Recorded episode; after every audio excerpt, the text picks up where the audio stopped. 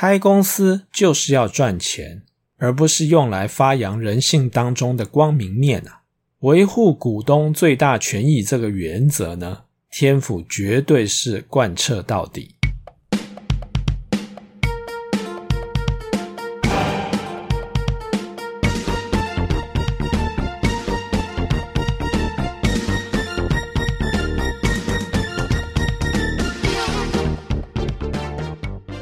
这一集我们要延续上一集的话题，来讨论一下创业当老板的条件。一般人在看适不适合创业的时候呢，可能都会有一些盲点。比如说，官禄宫还不错，那就是事业会做得有声有色；财帛宫还不错呢，如果创业的话就会赚钱。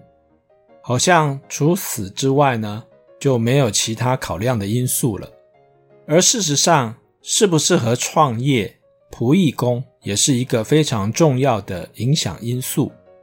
表面上，仆役宫讲的是你跟朋友之间的关系，或者是同事之间的关系，但事实上呢，如果要创业，也要考虑仆役宫的好坏还有特质。有些主星的仆役宫呢，有特定的主星。往往也就展现了他的管理风格。譬如说，天同的仆役宫一定有紫薇，意味着天同的交友层次还蛮高的，因为紫薇叫做有头有脸的人。但是呢，也会感觉他所交往的人呢，每个都姿态非常的高。当然，一般来说，天同的人缘还不错，人际关系呢，也不能算是太差，但是如果天同要当老板，面对的员工或者是部属，每个感觉起来都像是高高在上的紫薇，那可能就叫不动。我们先前所提到的驱策力，可能也就比较弱一点。另一个例子就是天梁，天梁的仆役宫呢，一定有破军，意味着。从天梁的角度来看呢，如果他当了老板，员工部属呢，每个都像是冲动而且翻脸跟翻书一样的破军。虽然说天良不适合当老板，和天良的天性还有价值观有绝对的关联性，但是另一个不适合当老板的原因呢，就是仆役宫的破军了。代表他始终无法遇到得力忠心的员工或者是部属。天良其实蛮固执，而且带有一种孤傲的气质，重视细节又重视原则，征战商场的弹性还有应变能力呢就会比较差。再加上固执的个性呢，也不见得会接受部署的建议。有能力的部署呢，就挂冠而去。或者是利用机会呢，为自己谋福利；没能力的部署呢，就看准了天良的心软，还有欠缺管理的能力，过着浑水摸鱼的日子。那么十四主星当中呢，有没有最适合当老板的主星呢？答案是有的，就是天府。天府非常的现实，你也可以说他是务实，而且呢，精明干练，保守。所以天府从来不打没有把握的仗，也不做呢回收很慢的生意，靠运气啊，赌一把，从来不会出现在天府的副案或者是清单当中。他宁可错失机会，也不愿意承担风险。天府的对宫一定有七杀，所以呢，天府呢个性也蛮急的，讲求效率。做事呢，把握重点。对于天府而言呢，跟钱没有关的事情呢，都是小事。既然是小事呢，就不用天府来烦心，交给呢底下的人来处理就可以了。这一点呢，由天府的官禄宫一定有天相，就可以看得出来了。天相是一颗保守又温和的主星，也意味着天府在工作。事业上面呢，不会太用力，平衡就好了。而且要维持一种优雅的风格，因为天府所有的力气呢，都用在赚钱这件事情。而天府呢，为了不让自己太过于劳累，工作事业呢，必然采用授权制。既然是授权呢，努力工作的当然就是员工了，自己只要优雅的控制员工就可以了。要不然哪里来的时间请客吃饭、吃喝兼享乐呢？那个才是天府生活当中的乐趣啊！再回到我们先前所提到的仆役宫，天府的仆役宫呢，一定有天梁，所以从天府的角度来看，通常就会有忠心得力的部署来协助他打理事业。但是这并不是意味着说每个天府都会有这种好运，找到适任、勤奋还有忠诚的员工。在天府的思维还有价值观当中呢，有一套明确的对价关系在运作着，每一个人、每一件事物都会有一个对价机制，员工有多少能力就值多少的价码，清清楚楚，绝不含糊。对于能力强、会帮天府赚钱、分忧解劳的员工呢，经过天府精密的计算之后，所给出的价码必然是员工满意。而自己呢，也不吃亏，但是，一旦员工在这种对价机制当中呢，不符合天府的期待时呢，天府要对员工减薪，甚至于要员工卷铺盖走人，他也绝对不会手软。这种实事求是、效益至上的思维呢，还有手段，让天府博得了现实势力的美名，但是。你也不得不承认，开公司就是要赚钱，而不是用来发扬人性当中的光明面啊。对于维护股东的最大权益，这个股东呢，通常就是天府自己了。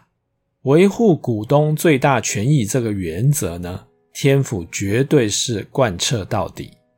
所以回到天府的仆役工，一定有天良，并不是说天府的运气好。而是天府的这种棒子胡萝卜交互运用的思维，还有纯熟的技巧，让天府呢能够拥有如天良般忠心、负责尽职的员工，还有部署。当然了，天府的仆役宫虽然有天梁，并不意味着天府呢就可以无往不利，开公司当老板一定可以赚得到钱。天府。也是十四主星当中少数不怕煞星的主星，而煞星呢和天府同宫，反而会有这种制煞为我所用的说法。而天府与煞星同宫呢，的确会改善天府略显慵懒还有保守的个性，让他的行事作风呢会比较积极一点。但事实上，天府加上煞星这种组合呢，让天府的心态由保守安逸呢，转为躁动不安，需要靠赚更多的钱来满足还有抚平。而这种心态呢，也会让天府为达赚钱的目的而不择手段，最后呢，常常变成唯利是图的奸商。有趣的是，天府加上煞星之后呢，也是命理当中构成官司是非的组合。天府加了煞星之后呢，比较积极，但是积极之后为了赚钱变成奸商，成为奸商之后而惹上官司是非，这样的组合还有结果，难道是必然吗？其实就考验着。天府如何拿捏这种分寸，以及怎么使用这颗煞星了？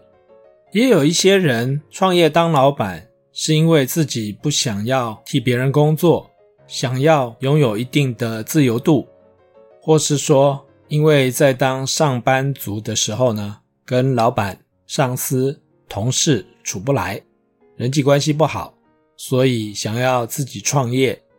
这种思维呢，其实有很大的盲点。自己开公司当老板，就不需要去经营人际关系吗？人际关系的处理技巧不佳，可能也会得罪客户，也无法有效地管理员工。那么出来创业，不是为自己找到一个更大的麻烦吗？在论命的过程当中，也常常碰到这种案例。譬如说，两个人呢决定要合伙开一个面店，所以呢就各自筹了钱，找到店面、厨师，还有外场的工作人员，一切搞定之后就开张做生意。但是这两个人把当老板想得太简单了，生意不好，赚的钱还不够付员工跟厨师的薪水。可是生意好，店里面的人手不足，出钱当老板的人呢，就要自己跳下去帮忙照顾生意，有时候忙不过来，还会影响自己本来的作息。可是如果增加人手，又担心万一生意有时候没有那么好，增加人手呢，就是增加成本还有负担，所以就卡在这种不上不下、瞻前顾后、劳心又费神的循环当中。所以创业当老板真的很自由吗？好像也不是那么回事。也碰过自己的专业能力很强，受到朋友的青睐，一起投资创业，但是后来因为跟朋友理念不合，造成了纠纷，甚至要打官司。而这种现象呢，在命盘当中的行运或者是仆役宫都会有迹象的。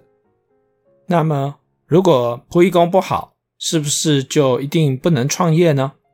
倒也不是啦，在命理当中，仆役宫掌管的范围呢，可大可小，而创业的几个条件当中呢，合伙人还有员工部署，其实都在仆役宫的范围。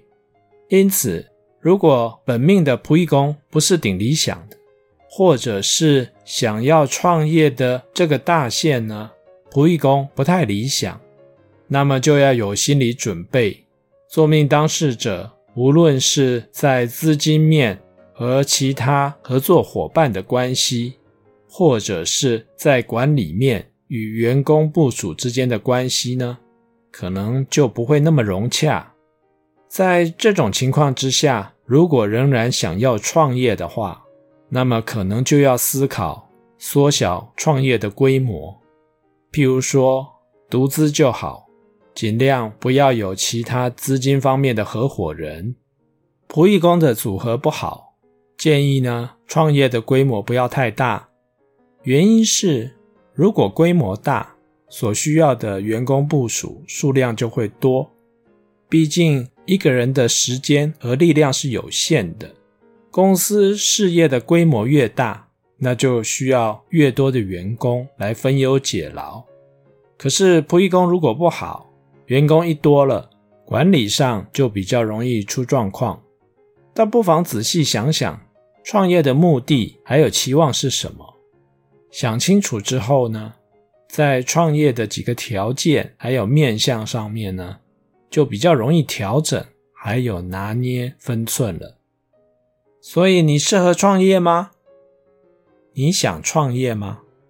这的确是一个需要深思熟虑的问题。